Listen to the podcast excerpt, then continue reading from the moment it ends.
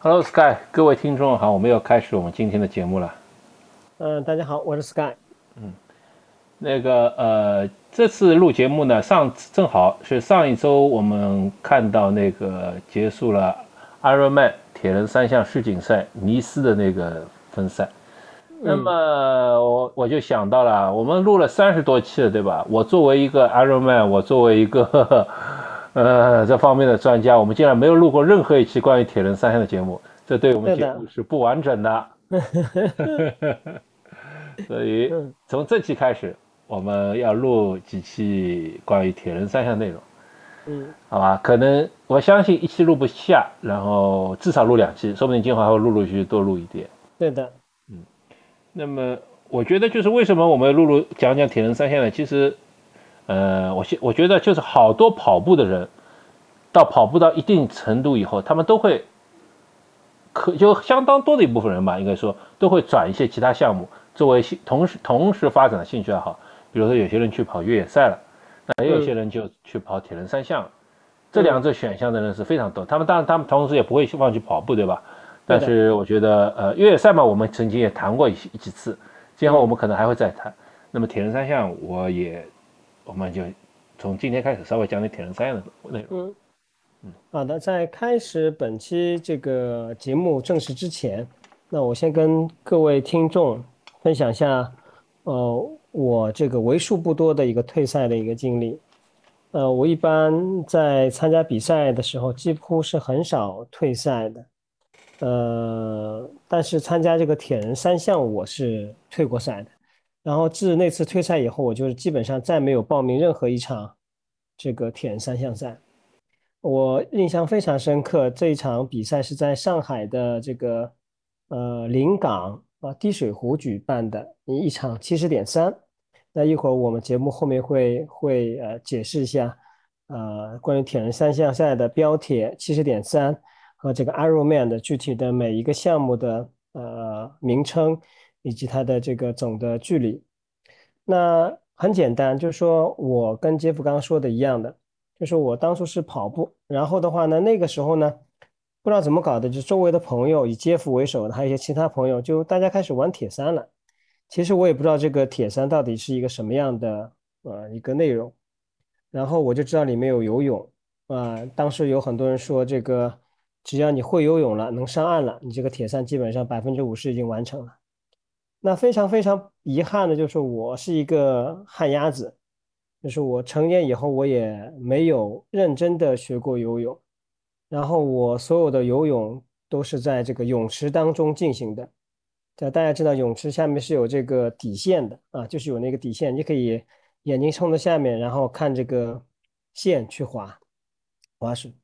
那因为我是这个成年以后学游泳的，然后我学的第一个泳姿呢就自由泳。截止今今时今日，我也只会自由泳。那在这场比赛当中呢，我那个时候已经可以在泳池里面可以游两千米到两千五百米了。那我觉得我已经够资格去游这个啊一点九公里的这个自由泳了。然后当时在这个滴水湖啊，这个下水的时候，要临到我下水的时候，我的眼镜这个。这个中间那个杠子，就眼镜框那个杠子一下断掉了，然后我急匆匆的去买了一副眼镜，然后我最后一个下水，一下水以后我这个心跳就加速，因为什么都看不到，因为什么东西都看不到，然后我估计可能游了有一两百米呀，我这个心跳始终就降不下来。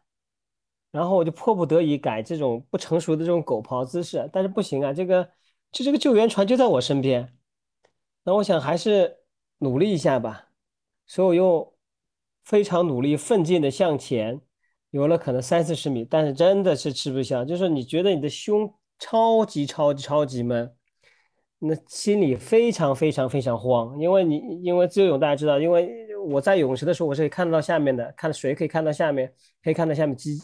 这种泳底的这个泳池底这个线的，但是在公开水域的话，什么都看不见，黑乎乎的。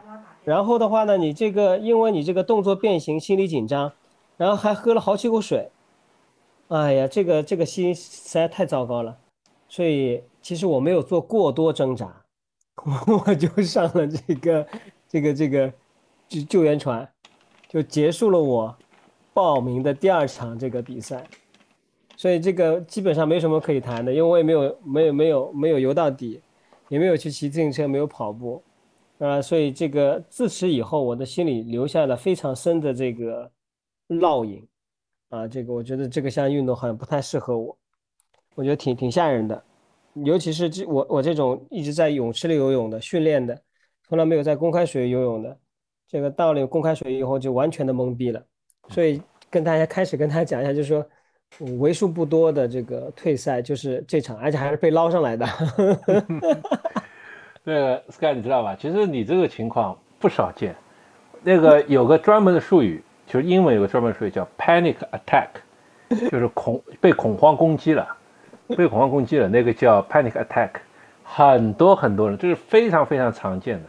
就是为什么呢？就是因为大家游泳都是在，都是其实绝大部分人游泳都是在游泳池嘛，对吧？嗯。那有些人就说了，哎，我妈的，我从小在农村长大的，水库里我游的溜溜的，嗯，那我有说刚才 Sky 提到一个名词啊，叫开放水域。开放水域我们一般就指的江河湖海这种地方的水域，呃，相对于游泳池嘛，就是那个所谓那个边界很清晰。那么人家说我去游这个不会 panic attack 啦，不会恐慌的，这个这个这个，但是你知道不一样，为什么呢？离开熟悉的水的地方。永远是很很很难受的。我别说你，我以前那个呃，曾经见过一个前国家队的教练，那个去过带队去过巴塞罗那奥运会的，也蛮蛮早以前了。那个他跟我说，你们别说你们了，他说我当时带国家队的队员，让他放到河里去游泳，这些人不会了，也慌的对吧？不不会了，他不会游泳了，他他一慌到慌到后面就不会游泳了。不，那这个是不是是不是有个前提条件？他是他自由泳不会游泳，不不蛙泳会。他他一他他他忘记游泳了。嗯。所以这个这个也是就刚才说的 panic attack，然后 panic attack 带来的后果就是可能你就真忘了。有人说好，有人说就是一些铁人三项三项嘛，就是我们呃游泳、骑车、跑步三项里面，其实如果说的危险性，死人最多的是游泳段，游泳段最容易死人。这个里面呢。有，当然有那种，呃，就是说，就是，但其实大家也可以想象嘛，其实绝大部分去能去比赛的人都是经过比较长时间锻炼的。那为什么，为什么还会在这个段比较容易那个呃出现死亡事故高呢？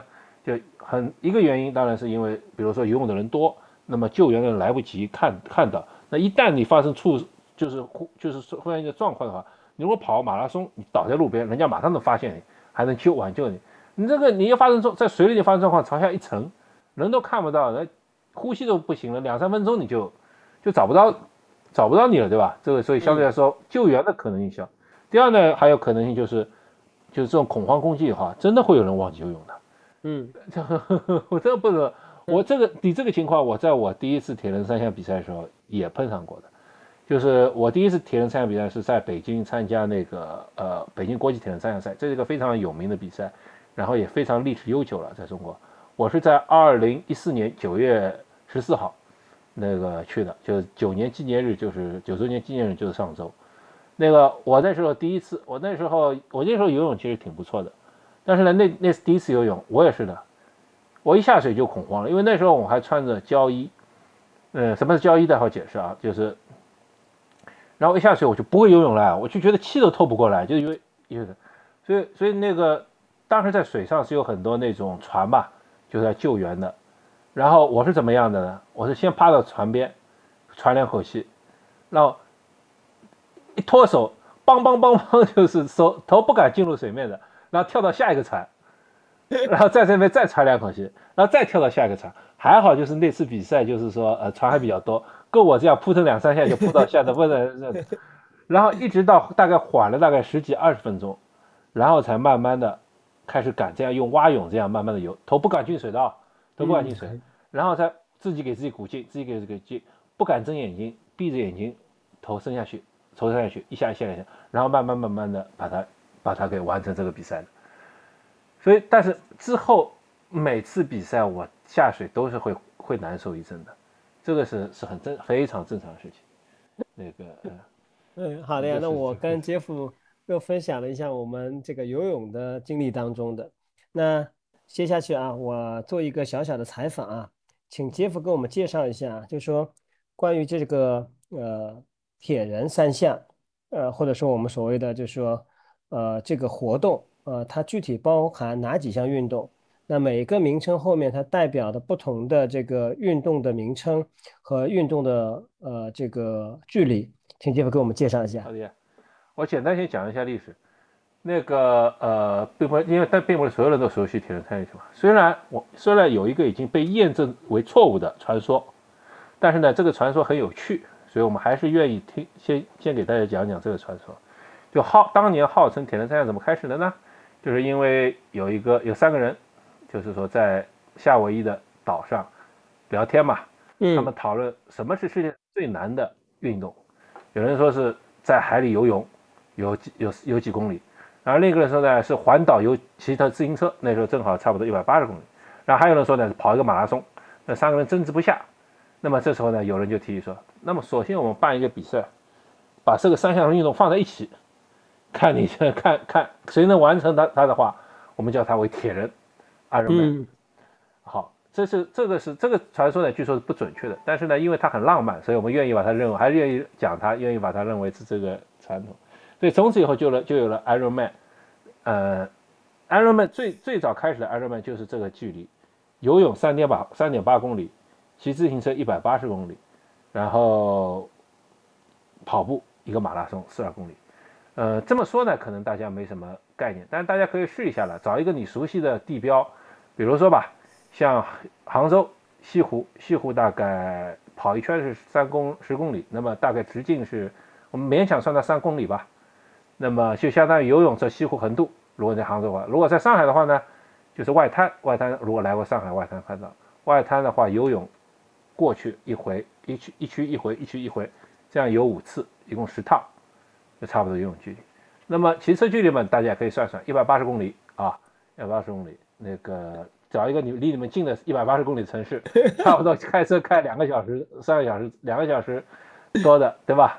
骑车骑车，这样两项完成以后，马上就要进行一个一进行一个马拉松，总共给你多少时间呢？一般标准时间也是当时间定下的，早上七点开始，午夜前结束，午夜前结束就是。二十四点零当天零点前结束，没有没有例外的，呃少非常少的例外，有一年有一年在加 Ironman Canada 就是加拿大 Ironman 比赛的时候延了大概一个小时到两个小时，为什么呢？因为自行车赛道上熊来了，来了一只熊，所以大家他们把比赛暂停了一两个小时，然后再比赛延续下去。那有没有比赛短于十七小时呢？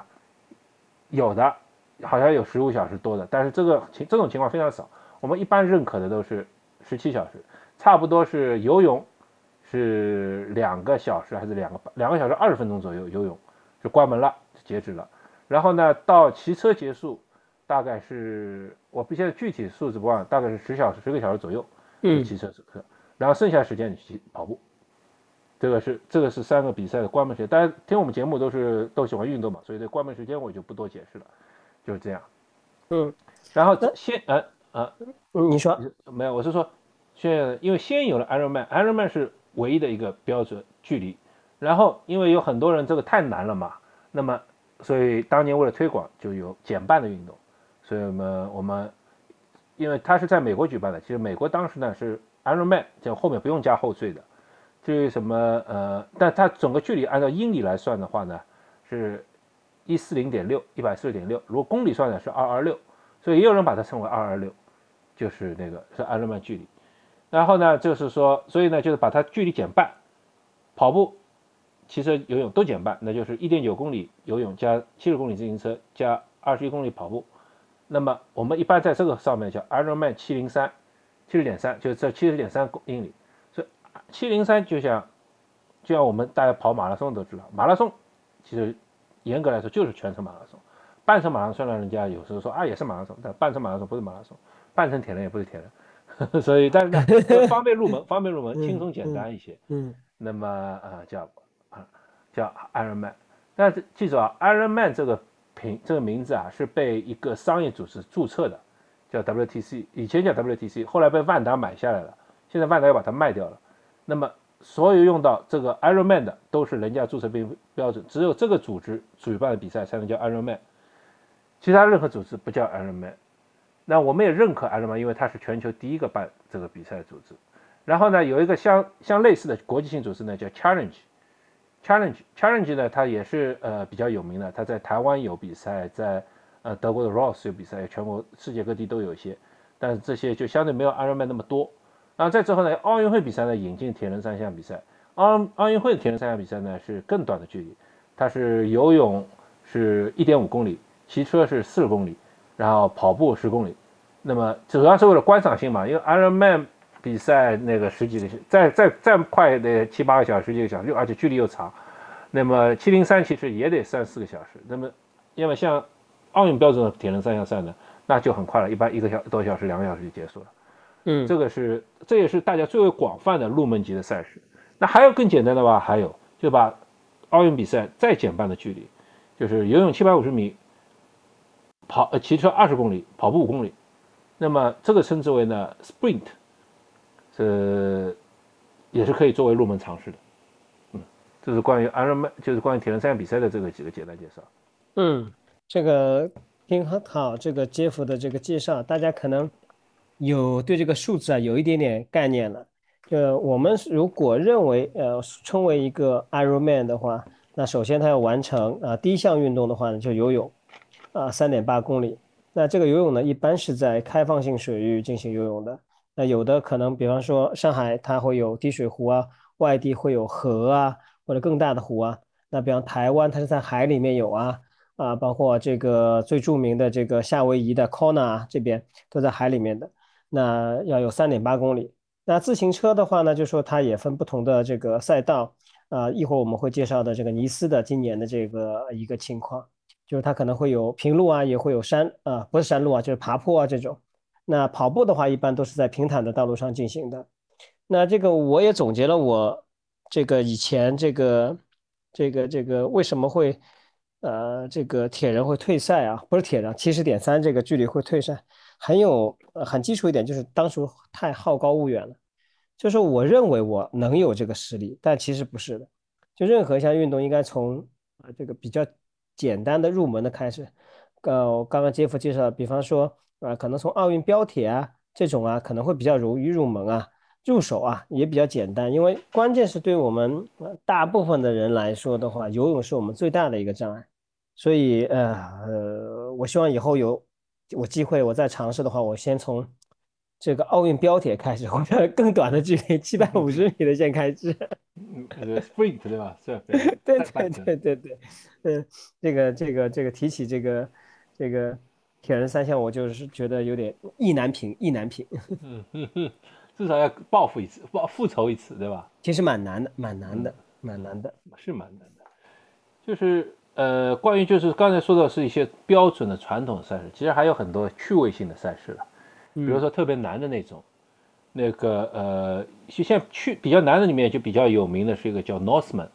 是在挪威还是瑞典？就北欧的地方。挪威，挪威，挪威，对，嗯，它是难到什么程度？就是你先是游泳，它是在十四度不十五度的水里，非常冷的水里，不不游泳可能对这个呃概念不深啊，但是可以大家可以几乎就是在秋冬季节的水水温里面跳进游泳，嗯，从凌晨就从一条船上跳进游，然后呢骑车爬坡，爬坡大概要爬个三千米以上。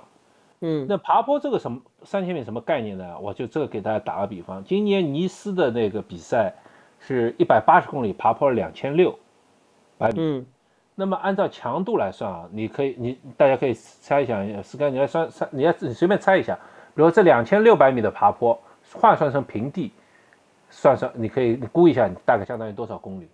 我估计差不多一半。啊，差不多相当于翻倍。翻倍对吧？平地的翻倍。不是不是，就是说你的估力，你估计的距离翻倍，就是什么意思呢？就是相当于平路骑三百六。哦，我懂你意思了，我懂你意思了。就是就是这么就这恐怖到这种程度，就是爬坡爬两千六百米这种爬坡，就是就是爬山嘛，这样两千六百米爬坡。嗯。如果换算平地的话，等于又骑了个一百八。嗯，那 你想想看这这么多么难。然后刚才说的 Northman，那个我具体数字忘记了，但是自行车段爬坡应该也是两千到三千多米。然后之后还要跑一个马拉松，这个马拉松本身也是一个越野跑，也爬坡也得有一千多。嗯，所以几乎就是后半程去全从骑车开始就一直不停的上坡上坡上坡上坡上坡，这样上法啊，它还有截止时间，就是 所以这是一种特别难的比赛。还有现在还有一种呢，就是特别长的比赛。我听看到过最最恐怖的一个比赛，就从英国的，好像是从爱丁堡骑到伦敦，嗯，他这样还还是哪个地方？然后呢，跳下水游过英吉利海峡，然后再从那边骑再跑跑，就是呃，他是先跑步，不是说错了，先跑步从那跑到伦敦，大概也是一两百公里吧。然后这我偶尔看到一个一个比赛啊，然后呢游泳是游过英吉利海峡，然后在那边的骑车上岸以后骑到巴黎，这就不是几天能完赛的一个项目。那这就是比较就是一些趣味性比赛，也有也有铁人呃不是说铁人了，就是也有两项赛，比如只有游泳加跑步的比赛，或者游泳或者也有人把它游最近就上海举办的比赛，把游泳道换成桨板。嗯桨板其实就是这个，其实三项可以随意组合，其实也可以做出一些很有趣的一些一些比赛来。嗯嗯。但是我们标准的就是铁人 Ironman，这好像到今年为止，能称为 Ironman 的人，应该全中国也不超过两千个，所以大家努努力还可以。那为什么我说的这么严格呢？可能完成二二六这个距离的人是有的，再多一些。但是我们也刚才说了吧，你不完成 Ironman 的比赛，你不能称之为 Ironman。对的，嗯嗯嗯。呃，但是这个杰夫，我要提一个问题啊，嗯，就是说在你从事这个三项的过程当中，你也是呃，首先第一个问题就是说哪个对你最难？请问是游泳吗？游泳不是最难的。对，对你来说游泳不是最难的。不是最难的，骑车最难。骑车最难，对你来说。骑车最难，因为骑车距离长，然后太晒了，太辛苦了。我我参加过三次 Ironman 比赛，有两次都是折在骑车上，但是是有一定原因了，但是两次都是在骑车段撑不下去的。嗯，游泳呢虽然难，但是你如果熬一熬，游一游或者练练，你还是，因为毕竟第一项嘛，你体力也足，只要你精神，只要克服了过第一次克服过那个。刚才我们说的 panic attack 以后，那个骑车难，为什么骑车难？骑车其实而且骑车训练时间也长。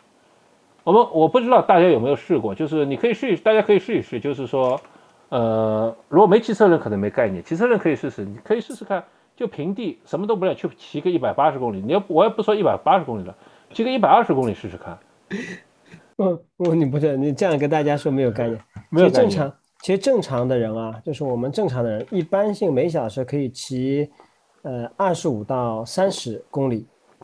好的，身体素质好的，可能经过训练的，可能在三十到三十五公里。啊，我们假设我们取个均值是三十公里，我们可以用三十公里去换算时间的。就是说，如果你要骑一百二十公里的话，就基本上四个小时，四个小时你要在车子上待着的呀。我认为你还乐观了，我认为了，我觉得一般人能骑骑到二十到二十二。已经很不错了，二十五以上已经是经过训练的人，嗯，三十以上已经算是比较好的人了，三十五是精英了，我 能能维持三十小时，而且这个东西你是你你一定靠时间磨的啦，自行车这个时间训练时间太长了，就像我刚才说的，呃，再怎么练，你再怎么练，我们就说一百二十公里吧，嗯，你四到五个小时一次，嗯，这是一次啊。嗯，但你别忘了，你这个你不可能就只能骑一百二十公里就去比赛啊，你不可能只骑一百八十公里就去比赛啊。对的，因为后面还要跑马拉松的。嗯，我当时比赛之前我是有通过几个赛事来准备的嘛，我当时是去骑了一个环太湖三百公里的。嗯，然后那个赛事能完成以后，呃，差不多可以，可以那个，我就我就有把握了，我差不多有把握了，就是至少骑车加跑步两个。体力是足了，嗯，那么我给大家一个参考吧。大致上来说，我们我们我们很很粗略的啊，就是骑车和跑步之间的关系是差不多三比一，就是你骑一百二十公里的话，差不多相当于跑四十公里，嗯，就这么样子。啊，杰夫刚才说的是说，呃，你在这项运动当中，你所消耗的这个能量吧，应该这样理解对吧？消耗的大致上说说这种消耗的体力吧，或者说，嗯，消耗的体消力，消耗体力，消耗体力。嗯呃，当然就是我这不很粗略的啊，不不不准的啊，不是完全准的啊，嗯，但是但是你可以这么算，三到四，三比一到四比一之间吧，可以嗯，这么说，根据人不同。那呃这样子的话，那我就问另外一个问题了，就说呃，它毕竟是三项嘛，嗯那三项游游泳、自行车和跑步。那我觉得 Ironman 最大的难题，第一个我认为，呃，对我来讲啊，是一个游泳的这个能力的问题。嗯呃，然后其实游泳的话，投入产出比是异常之低的。就说呃，我只对我啊，其实对绝嗯大多数人不会游泳的人来讲，就是游泳的投入产出比是异常之低的。嗯然后呢，相对来讲呢，呃，自行车和跑步，你的投入产出比是比较高的。就这两项运动，你只要花时间、有耐心，嗯，去运动，那你可以获得非常好的回报。相反，游泳反而不是。啊，等会儿我们会举一些例子跟大家进行一个呃分享。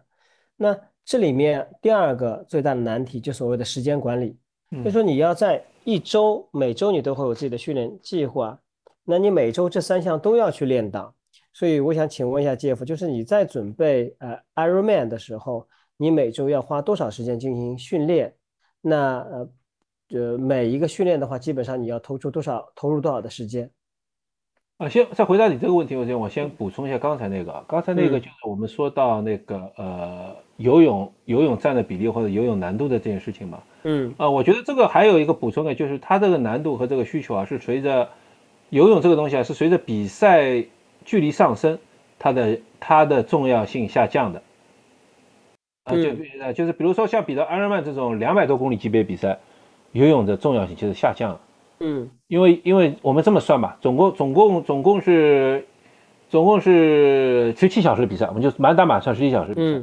游泳游泳在里面只占两小时，嗯多对吧？呃，嗯一般人再慢嘛，两小时也完成了。就是我们可能带不了，但但是我就这么告诉大家吧，一般来说再慢怎么两小时也完成了。你如果那么游泳跑骑车在里面站多久？骑车再怎么站也要站到六七小时，对吧？嗯对，长途车。那么，那么跑步也站到六七小时。那么，所以 Sky 刚才讲到那个呃训练训练的效率的话，那游泳其实我再怎么提升，我就提升成职职业级水准，我最多也就提升了一小时。嗯，理解对。吧？对吧？嗯但是我这大家可以理解，这我花进去的时间就很很多了，对吧？那么大部分人就提升到个一小时半左右，就也就差不多了。那最后半小时就不去提升了，能差后面啊，但相同的训练时间如果放到骑车或者跑步上，可能提升骑车可能提升一小时就效率更划算。这就是嗯刚才刚才那 Sky 提到的那个效率，但是标准奥运标准铁人就就有点不一样了。奥运标准铁人因为游泳站的时间就相对长了，因为总共也嗯可能就两小时多的两小时三小时的比赛时间，游泳站到四十分钟或者五十分钟，那你提升起来嗯这个比例就大了。这个我想想补充一下，说明这个这个事情，就是呃这个是就是就是一个游泳这个重要性。但是呢，就是说，其实很多人，我觉得觉得这个为什么要一定强调这个呢？就是就是就很多人就是在在比赛就就是现在准备要准备比赛了，或者准备参加 Ironman 了，那我告诉你们，就是游泳练到适当程度就可以了，一定要把时间多花在骑车和跑步上，这对于初入门的选手提升成绩是最快的。当你追到后到后面就是征求这个就是那十分钟了，最后那十五分钟的最终成绩的话，那你再回头慢慢打磨你的技术啊，慢慢打磨，这个就我相信到那个时间你也会去请教请教练了，那不如就是就是那个呃，对吧？就是听教练的吧，我这边听教练的，听教练的吧，我也这边就嗯不多说了哈。嗯关于你刚才说到训练训练，这我当时 Ironman 怎么训练的话呢？我先简单跟你讲，我在二零一六年的时候，我自己给自己做过一个训练计划。嗯我先给大家简单就简单讲一下，我的周一是积极休息或者力量训练，或者嗯两者同时安排。那周二呢是自行车强度加游泳耐力。好，一般因为啊、呃，这这这继续先先把这个讲完哈。周三呢是强跑步强度和自行车恢复，这这个就是两项同时练啊。然后周四呢是自行车恢复加游泳强度，周五呢是自行车耐力或者跑步耐力加力量训练，周六是自行车耐力、周期性的跑步耐力和或者游泳恢复和游泳恢复。对你一周好像只有一天的休息时间，对吧？几乎就最多就有一天休息时间。为什么这么？按你这个时间算法，你一周的话至少要十个小时到十四个小时在训练。你太小看我了。嗯。随便怎么练都是二十小时以上。嗯。为什么要二十小时以上？为什么我刚才加了那么多？就是因为几乎都是采取一天两练的方式，几乎都是采取一天两。当然，我最终训练时候没有那么多强度，但是我时间上是保达到保证的。嗯，二十小时这你可以这么算啊，就比如说周六的自行车耐力就是长距离嘛，长距离这一般来说少说也是五到六个小时，可能六小时还要多，这就六小时去掉了。周日跑步那里，跑步那里我们随便说说就是两到三个小时吧，那我这边就去掉九小时了。嗯，那平平时五天，平时五天，平均就算假设刚刚才说的那边九小时，这边五天，就算每天练一小时，我这边都是十四五小时了。嗯，然后我其实很多时候是一天两练的，一天两练又是什么呢？早上上班前自己在家里练个自行车一个小时，回来以后吃晚饭前或吃晚饭后跑步再跑个一小时。嗯，所以是一周轻轻松松二十小时突破，就是嗯。这是这是针对 Ironman 级别的铁人，就最长距离铁人三项系列训练这样，这还是我作为业余业余选手这样的。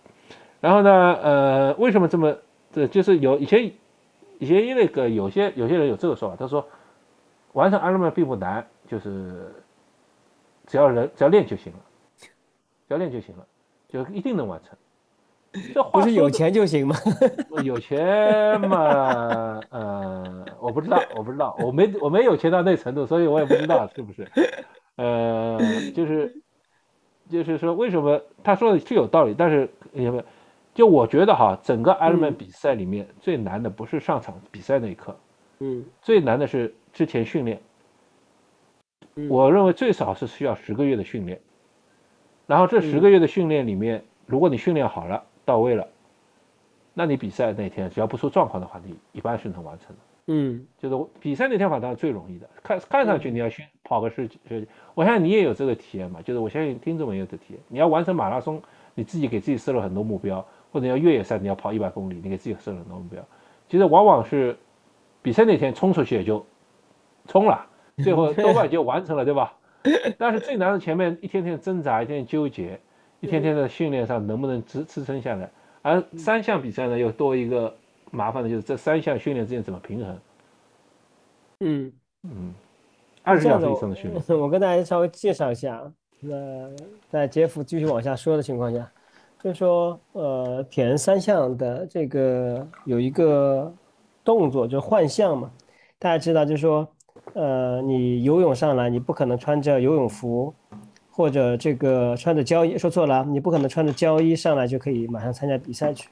所以你上来以后，你马上要换呃换自行车的装备，这里面包括头盔、太阳眼镜和鞋子。那同样从你自行车呃去转向跑步的时候，你也要换脱掉你的头盔啊，然后这个锁鞋，自行车的锁鞋要换成跑步鞋，然后你开始出去跑步。那其实这里面有一项训练的话，我之前有做过。其实是非常难受的，也就是从你自行车骑好自行车以后转向跑步，你的腿部肌肉是非常非常不适应的。就说那个时候我也上了很多这种宣宣讲课，还有这种培训课，那就是里面特别介绍，就说你每次骑好自行车以后，你要抽出一点时间，这个时间可能十五分钟或者二十分钟，马上穿上一双跑鞋去跑步，适应你的整个的这个腿部的这个肌肉的一个适应能力。为什么跟各位讲这个事情？就是说，呃，其实铁人三项的训练不单单就是说你你你会游泳，你会骑自行车，你会跑步就 OK 的。其实不是这样子的，它里面还涉及到蛮多的这种呃技能性的东西在里面。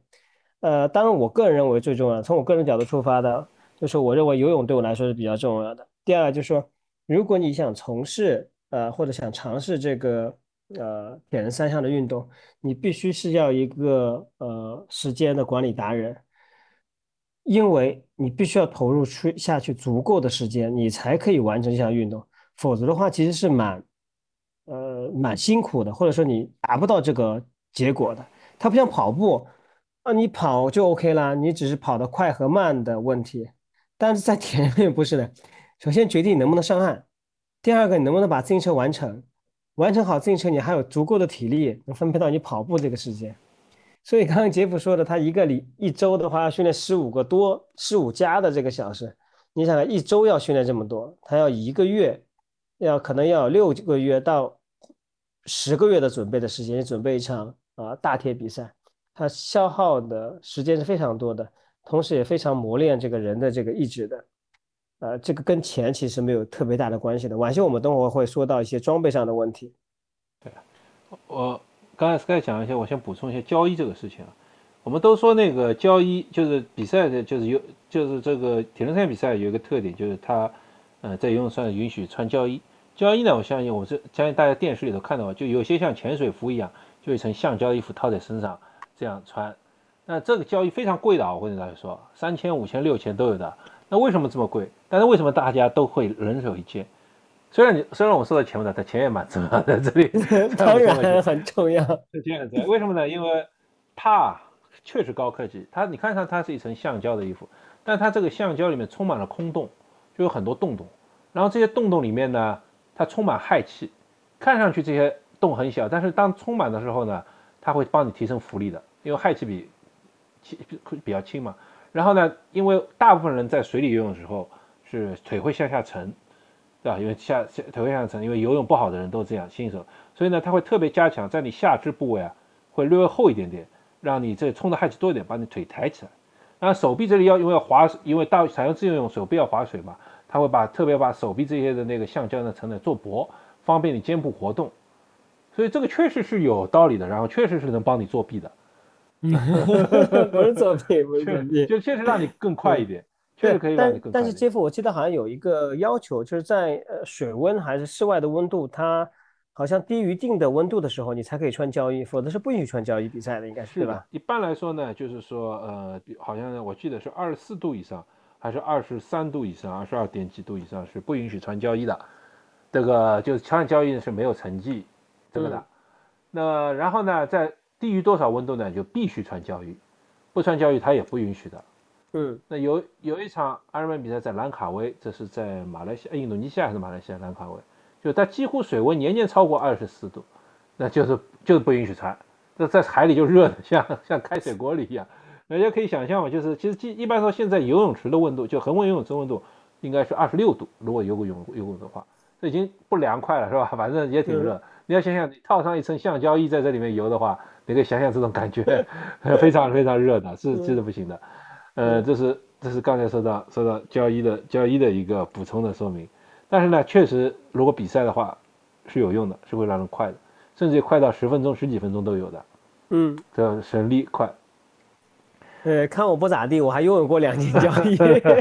我有，我其实有一场安德曼比赛，我因为我以前呢自由游的不好，那有时候会游蛙泳，有时候会游自由泳，所以我。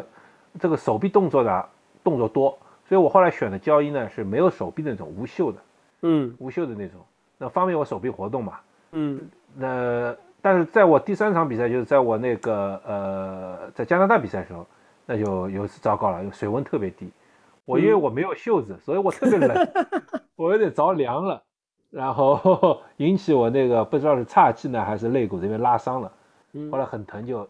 就就那个坚持不下去，这我这是少数。我作为一个装备党，因为装备选择不当啊，但是交易实在太贵，我没选择多买。哎，就是说这个交易刚才说到，第二个说到呢，就是说 Sky 刚才说到搬砖训练，其实我们称之为搬砖，就是骑车接着跑步的，叫 brick training，英文叫，那么中文叫搬砖，就是他现在刚才说的，就大家有没有注意到，三项运动有个特点，它是先是你平的水平的运动，游泳。然后接下来是趴着的运动，是骑车，骑车是趴在车上，然后最后呢是跑步，是直立。它是这个次序是有点讲究的，从平躺到的一点点这样起来。那从游泳到骑车的时候呢，相对还好一些。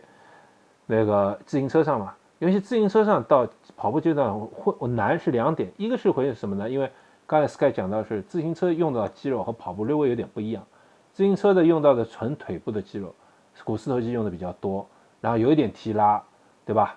那个因为臀部肌肉，但是跑步呢用到肌肉和也比较强调那个后蹬啊，哈，这个肌肉群有点不一样，这是一用到肌肉群不一样，所以我们要适应。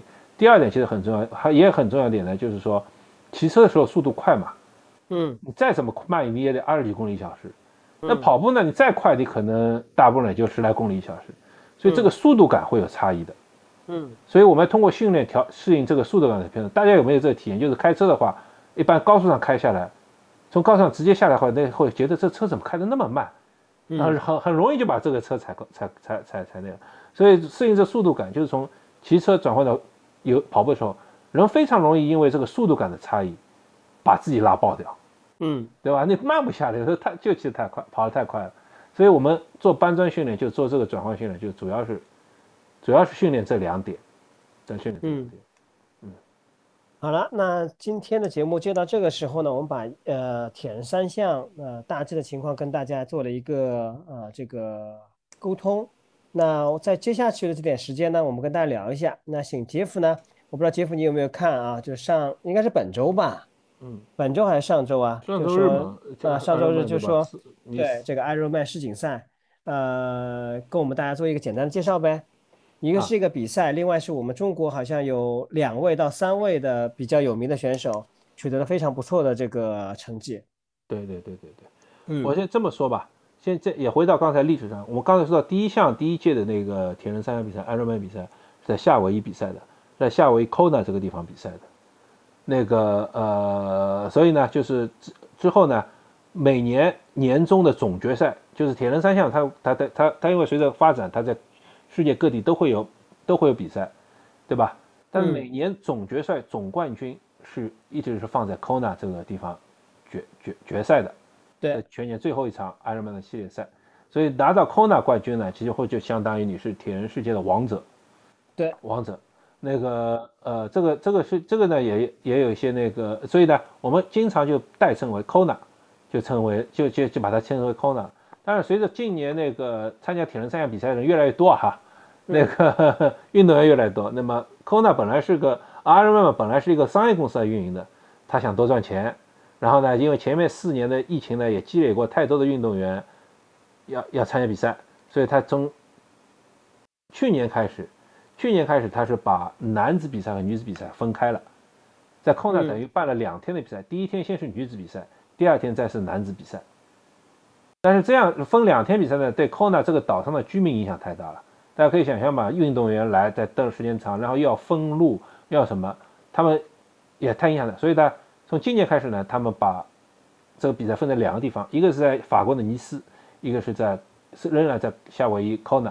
那么今年呢是男子在尼斯，女子在 Kona，到明年开始呢换一换，女子在尼斯，男子在 Kona，嗯，这样每年轮换。那至于是不是最后又会回到统一回到空的呢？现在也不知道，我好像有消息没消息，我也没确定。所以今年第一次换到尼斯，弄得我我一下子都没反应过来。当然 可能很多这个铁人三项界那个或者人的一下子都没反应过来。可能专业的一些一些媒体啊，一些运动员他们都反应过来。那我，我们有很多人，我说啊，已经比了吗？哦，原来 Kona 已经移到一四了，就是时间 已经结束了嘛？因为每年 Kona 比赛都放在十月份嘛，我们放到九月份，我们时间上就有点有点一下子没反应过来。嗯，对的，这个呢，然后呢，在我这 Kona 比赛呢，就是说，呃，在 Ironman 比赛呢，每年就就是经常都会有一些感动人的故事。就像我们以前讲，我们以前有没有讲过那个呃，那个叫那对父子叫什么来着？讲过，讲过，讲过那对父子。对，讲过。他推着爸爸推着倒他儿子一起比赛。对对。对吧？我们在节目里讲过。嗯。然后呢，在 Ironman 历史上也有很多有意思的故事，就比如说他在那有几届里面，第有一个姑娘，她去参加比赛，然后最后她到赛前到到终，她一直第一名，在终点线前几百米，她倒下了，因为抽筋倒下，她就努力的爬过终点。那时候被第二名超过，这个是当时第一个新闻事件。然后在 Ironman 历史上呢，还有个很有名的事件，就是他叫 Iron Wall，就是 Dave Scott 和 Mark Allen 这两个传奇人物，他每年进行，每年几乎就这两个人比赛。然后 Mark Allen 呢拿到了五届冠军，但在最后一年呢，两个人，然后在第六年的时候呢，Mark Allen 和 Dave Scott 两个人呢几乎从起点开始肩并肩比赛，肩并肩的比赛啊，就两个人一直在这个前后争夺。一直到大概离比赛终点再差大概两三公里、三四公里的时候，Mark Allen 把 Dave Scott 超过以后拿到冠军。之后就是马克艾伦天下，连拿六届冠军。这个在在铁人三项上称作 Iron Wall，非常有名。然后马克艾伦的教练是谁呢那就回到我们跑步界非常熟悉的一个人身上，那个我们大家非常非常熟知的 M F M A F 训练法的发明人，劳特马菲顿博士，当时就是他训练了马克艾伦，让他拿到了六届艾伦曼冠军，从此以后他这个训练法就扬名世界。那个这是关于一些小历史哈，小历史故事。那后面呢还有很多传奇人物，比如说女子女子那个叫 Chrissy w i l l i n g t o n 在我上次上次讲到那个训练法里面就讲到了 Chrissy w i l l i n g t o n 提供的教练做的那个地下室训练法，就 Chrissy w i l l i n g t o n 她那她是女子冠军，她当年也是横扫天下无敌手，那个呃，那横扫天下无敌手就是呃连续拿五六届冠军，然后呢，她之后的冠军叫 Rene Rene，嗯，那个姑娘。也是很强到什么程度？就是她有个很有意思的故事。她在游泳不行，骑车不行，落后了人家 二十分钟开始跑步，她硬生生靠跑步实力追回二十分钟，拿到冠军。这都是一些跑步是有多强？所以，所以铁三界有句话，就是你真正决定你成绩的就是跑步能力。嗯，今年你说到苗浩和巴斯，他们两个人在跑步段，如果不熟悉的观众，在我说具体成绩之前可以。呃听众可以猜一下，他们就他们在跑步上跑多少？他们最后那个马拉松跑了两小时四十六分钟，好像是苗浩，巴斯也差不多。呃，两小时四十六分钟是八四。八四啊。呃，苗浩是两小时五十一分。两小时五十一分。嗯，你可以想象这个成绩，空跑一个马拉松都都都都都那个都那个都那个很难打很难达到了，对吧？嗯。人家还是在游泳，还加上一百八十公里骑自行车。嗯。那巴斯其实，我在这两个人里面啊，我觉得巴斯是一个更更更有更有意思的运动员，因为巴斯是纯业余出身，他在接触铁人三项之前，他完全没有任何运动背景，然后他完全通过自己努力，现在几乎是站在，他可以算是中国铁人三项第一人或者第二人吧，和苗浩谁是第一人还是难，可能还要争夺一下，呃，因为这次比赛上两个人总成绩是相差了五分钟，嗯，对，对吧？相差五分钟，那巴斯比苗浩慢了五分钟。嗯，但是五分钟的，你想八个多小，他们两个人完赛时间应该是八小时三十分钟、四十分钟左右，嗯，对吧？三十到四十年，呃，在八小时都比，嗯嗯，没事，你继续说，你继续说。在八小时比赛里差五分钟，那其实你一个失误或者一个做对了，一个做错了，这可能就五分钟就追回来了。巴斯说，好像我看到赛后采访说，巴斯说他他好像上了一次厕所啊，好像吐了啊或什么，那个他他有点影响声音，但是这个其实很正常，因为比赛总会总有出正常状况的时候。而且他们两个人都还年轻嘛，不是的。啊，苗浩是专业运动员出身，苗浩也是很了不起的运动员，他是专业铁人三项运动员出身，然后转成转成那个长距离比赛，他他现在是应该是亚洲最好成绩，就他他的拥持有者。嗯嗯，那这样子，这因为为了做这些节目，我还查了一下这个关于这次比赛的一个一些新闻，包括一些数据。那从年龄上来讲呢，其实巴斯是。更年轻的巴斯比苗浩年轻，然后两个人的话呢，就是说，呃，苗浩总成绩是九小时零九分，啊，五十九秒。李呃，这个巴斯的话成绩是九小时十三分十三呃十三秒。那巴斯主要落后在游泳和自行车阶段，然后这个马拉松太强了，马拉松的两小时四十六分十秒完成，也就是三五九三五八的配速，整个一个马拉松。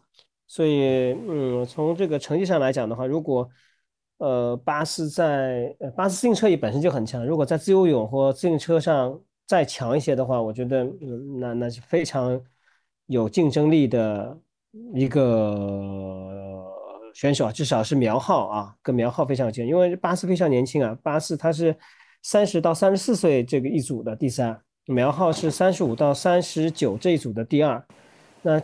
这两个人无疑就是说，目前的中国的铁三界的这个领军人物，第一个都是比较年轻，第二个的话，两个身上都非常有故事。就像刚刚杰夫介绍的，比方说苗浩，他原来是专业的这个呃标铁这个呃职业运动员，然后大家应该知道，就是大家其实我们大家跑步的听众都知道，其实你身边多多少少会有些职业运动员的，但是其实运动员嗯离开了这个。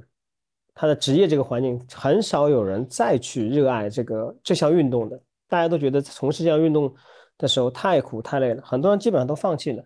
所以苗浩后来是，呃又转头就说呃职业运动员退下来以后又做呃这个再转头这个呃自己再去训练做这项活动，其实也蛮了不起的。但是我对他的资料了解不是特别多，但是对巴斯这几年的新闻，从他刚出道一直到现在，就是你可以看到他取得的成绩和成就。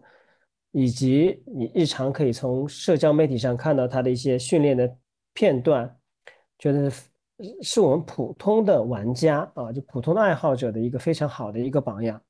就他怎么样去热爱上这项运动的，那他应该是有非常强的这个胜负心。第二个的话呢，就是说他怎么样安排他的训练和他的实践呢。同时呢，巴斯也是一位非常厉害的越野跑选手啊，这是客串的啊。但是他越野跑也是非常的厉害，因为大家可以想想看，他的马拉松可以跑到两小时，呃，这个这个两小时这个四十六分钟，你想想看，他路跑能力有这么强，那你想看他的越野跑能力有多强？所以我记得应该是最近的一场越野跑比赛，他还是第一名吧？哪个哪个哪个距离组的我忘记了。所以这个是非非常非常有意思的一件事情。他在玩票对吧？哎，对呀，玩票还是第一名啊，很厉害，很厉害，非常厉害。我这样想，八那当其实其实，在艾瑞就是在呃艾瑞曼尼斯比赛当天，其实在韩国球里还有一场比赛，艾瑞曼比赛。哎，那时候是是那个网名叫那个小哈是吧？他拿到了全场总冠军，嗯，成绩是八小时多，嗯，这个其实也是一个非常对，这也是一个非常有竞争力的选手。现在中国这个强强劲的铁人三项选手越来越多了，嗯，强手越来越多了。就是他如果其实如果去尼斯比或者他就未必也不比这前面两个人差太多，对吧？对 对，都是强手，都是强手。对对。那这呃，我看一下啊，我有人看一下今天的时间啊。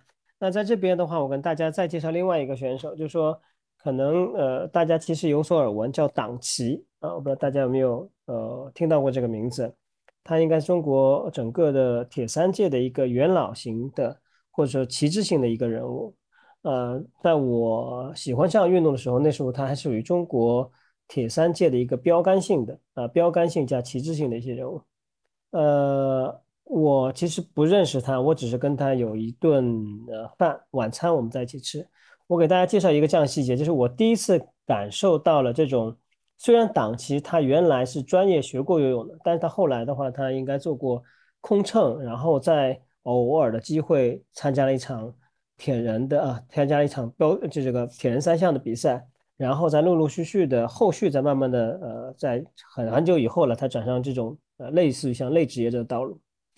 呃，我以前只是听他听别人说过啊，他对自己的要求很严格，但是只是耳闻。那我在这次晚餐上，我们有好几个朋友一起聚餐，然后他是通过朋友引荐过来的。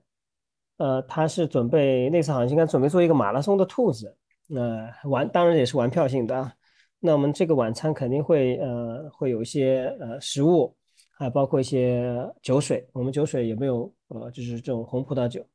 那巴斯呃这个这个档期两个事情，第一个他没有喝酒，他说他在训练，他不喝酒的，这是第一个。第二个的话，我们当天吃的东西可能会啊，你知道这种夜市啊，这种饭店里面就会比较油嘛。他几乎没有碰这种呃刺激性类的东西，主要以蔬菜为主，就是荤的基本没有吃，主要吃蔬菜了。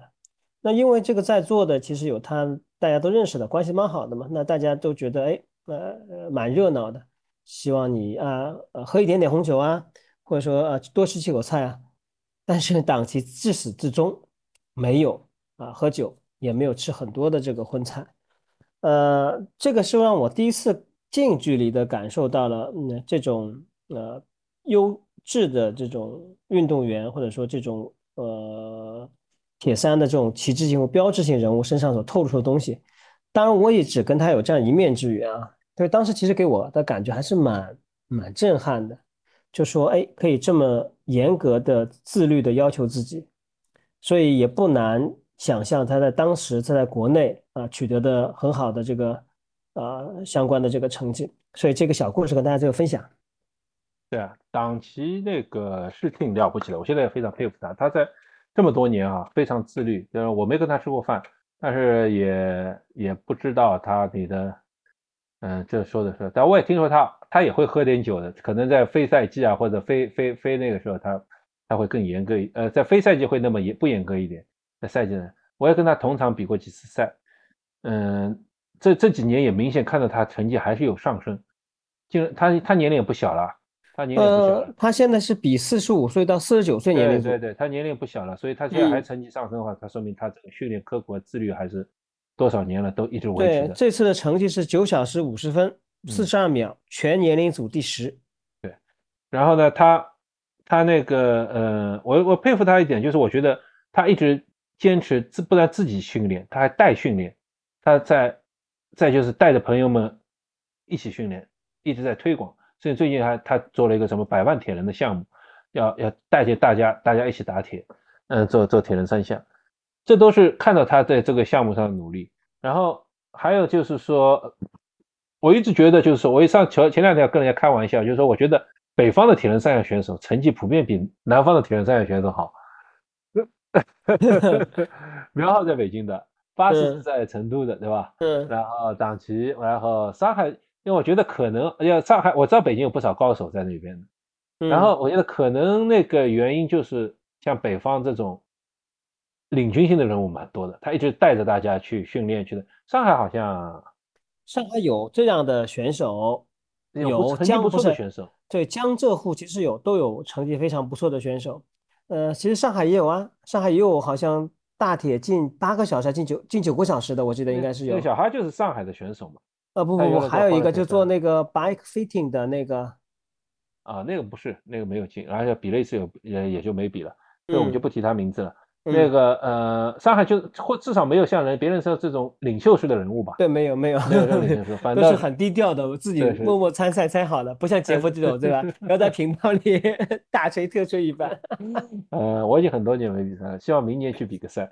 嗯，在我打铁十周年的纪念纪念纪念的年份里去再去比个赛。然后嗯，所以我觉得就是正因为有他这么多年的努力吧。我看他，我看到，因为我虽然很久没参与比赛，但是看到那些一圈一圈的人，呃，一层一次一批一批的人在那边比赛啊、推广啊，这都是对。然后最近刚看到他的朋友圈在转了那个毛大庆，我相信很多人都知道，嗯，对吧？他现在他也开始铁人三项了 他也开始铁人三项了，所以这个呃，我们跑步圈在考虑下可以铁人三项，嗯，这蛮有意思的。如果大家有铁人三项问题，也欢迎大家，嗯，提问题跟我交流。不管怎么样，那个呃，我们在这方面还是有一定的经验和呃了解，可以跟大家分享。所以，我这也是我们做这个铁人三项系列的一个初衷之一。嗯，但是我要跟各位听众说一下，就说，呃，如果你有兴趣，呃，这个投入到铁人三项当中去，一定要谨慎、谨慎再谨慎。因为第一个，它非常消耗你的时间啊，你要有很好的时间管理能力。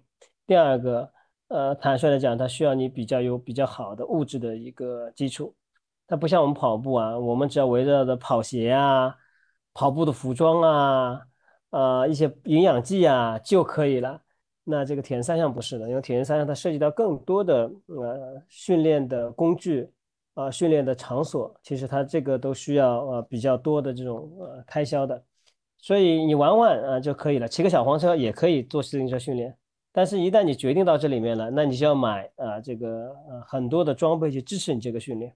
所以，这个的确这项活动蛮消耗你的时间的，也消耗你的这个手上的钞票的。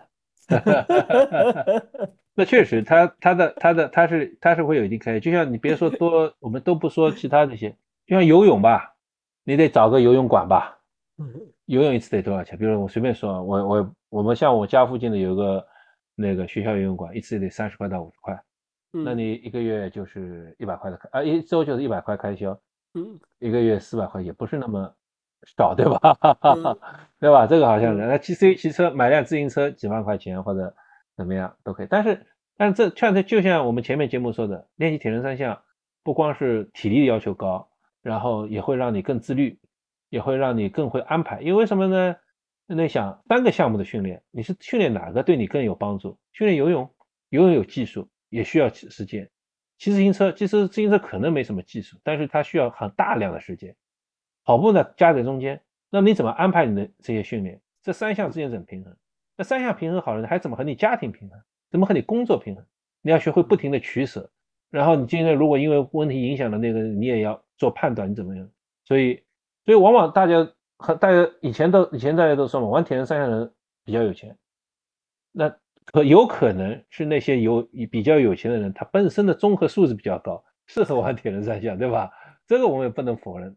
也有很多有能有赚钱能力的人，他们确实在决策啊，在计划、在执行计划、纪律、自律方面都是比较强的。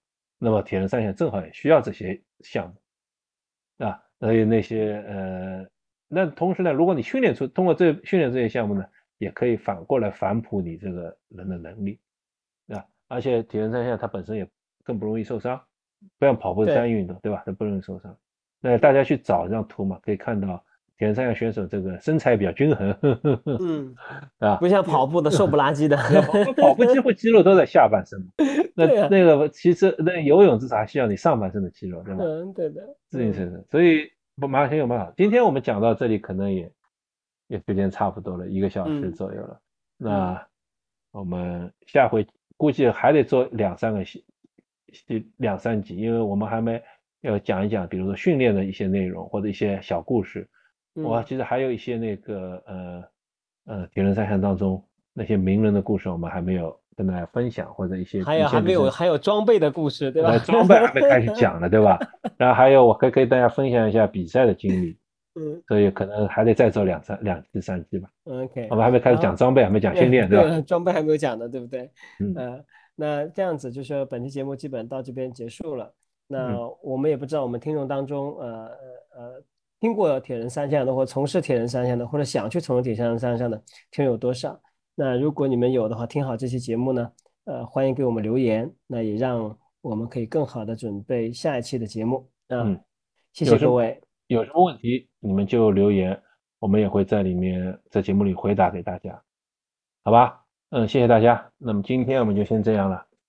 嗯，再见，再见。